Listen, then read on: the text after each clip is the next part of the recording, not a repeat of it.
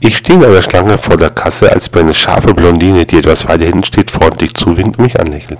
Ich kann es nicht fassen, dass so ein Blick von mir zuwinkt, und obwohl sie mir bekannt vorkommt, kann ich dennoch nicht sagen, von wo ich sie kenne. Dann frage sie, Entschuldigung, kennen wir uns? Sie wieder, ich bin mir nicht sicher, ich denke, Sie müssten der Vater einer meiner Kinder sein. Ich habe mich zurück das einzige Mal, dass ich untreu war. Um Gottes Willen, sage ich, bist du diese Stripperin, die ich an meinem Polterabend am Tischfußballtisch von auch meinem Kumpel genommen habe, wenn deine Kollegin mich mit nasser Sellerie rauspeitschte und mir eine Kugel in den Arsch hob?